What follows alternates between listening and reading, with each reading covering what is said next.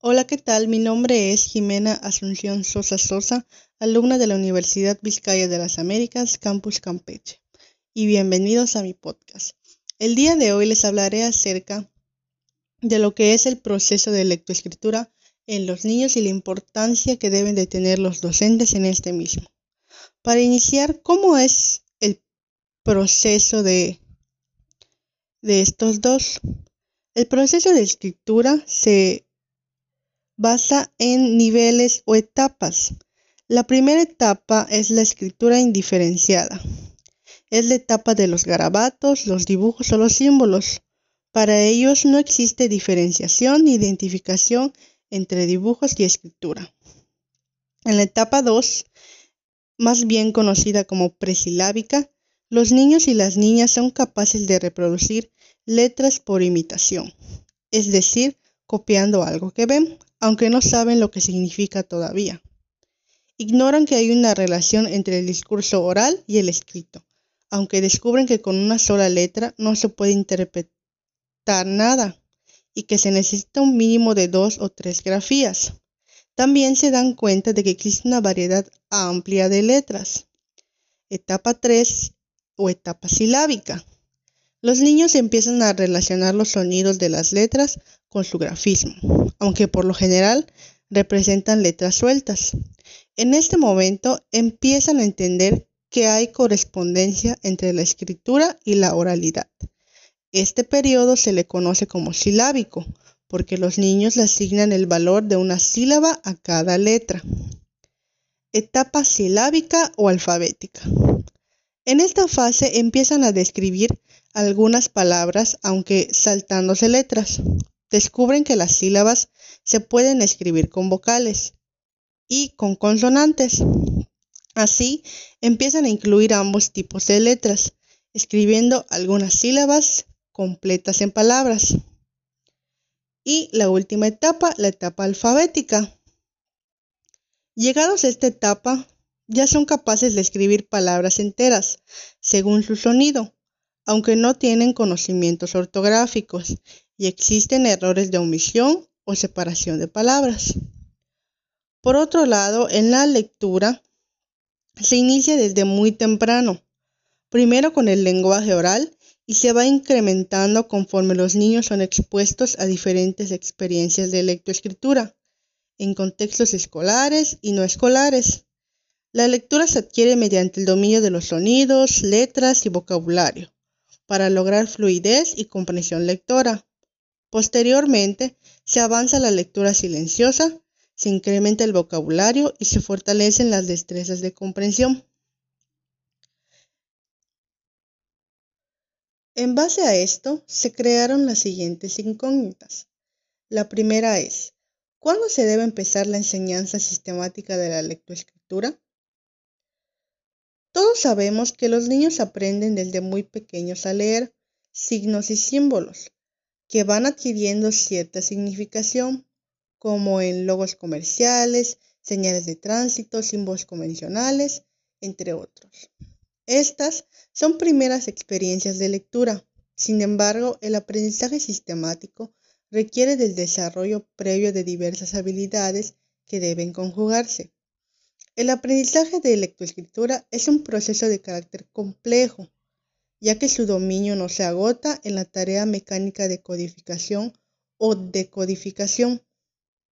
El proceso requiere que el niño haya alcanzado determinados niveles de maduración con respecto a tres factores que intervienen, como el desarrollo de la psicomotricidad, la función simbólica y afectividad.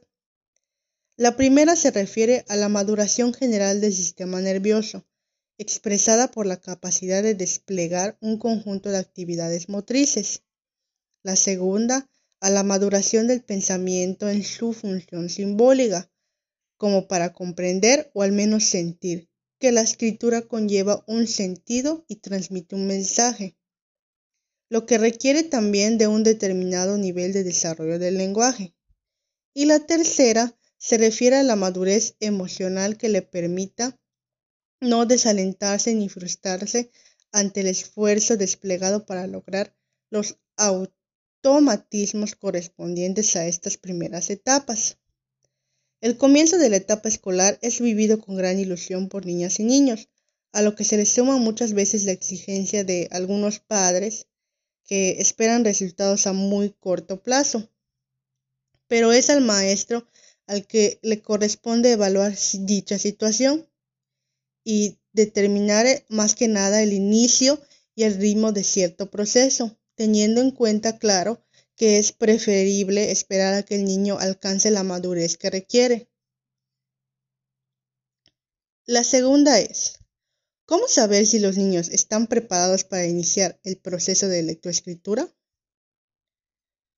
Una primera dificultad es que no existe un perfil tan preciso que garantice que un niño está totalmente preparado o en disposición para aprender a leer o escribir.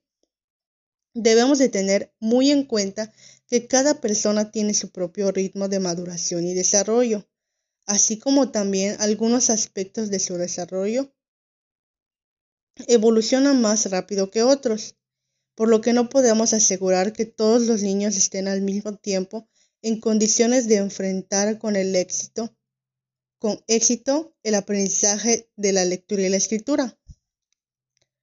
Por otro lado, la realidad de la población escolar es que no todos los niños que ingresan a primer grado han participado en programas de educación inicial, ya sea porque no existen suficientes recursos o porque muchas familias desconocen o no valoran las ventajas de estimulación brindada en el proceso de aprestamiento y lo que significa para el desarrollo integral del niño.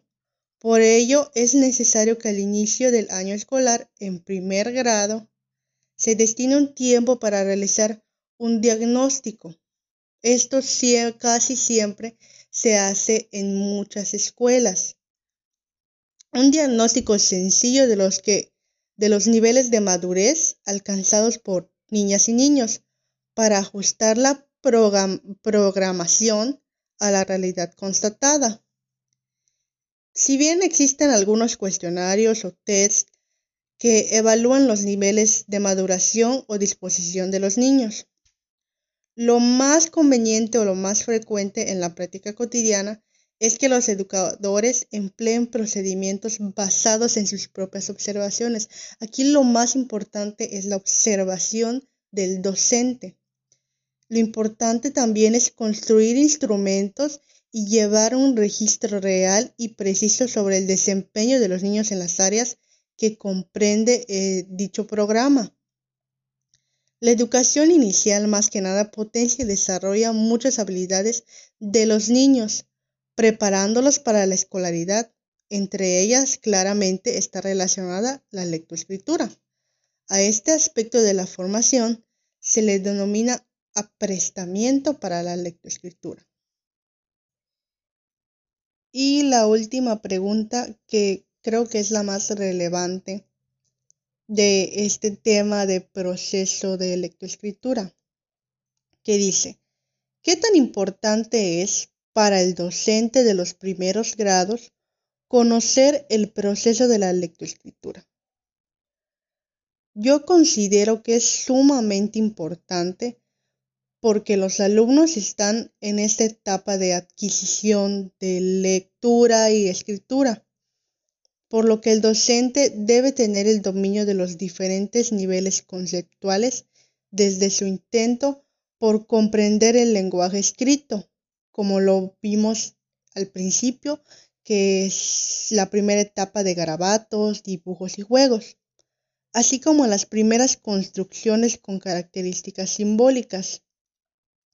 Al conocer este proceso con diferentes elementos perceptivos, léxicos, sintácticos, semánticos, se pueden diseñar y adecuar las estrategias que le ayudarán al alumno a utilizar las propias. De esta manera, avanzar en la adquisición formal de la lectoescritura hasta llegar a la comprensión y producción de textos firmemente.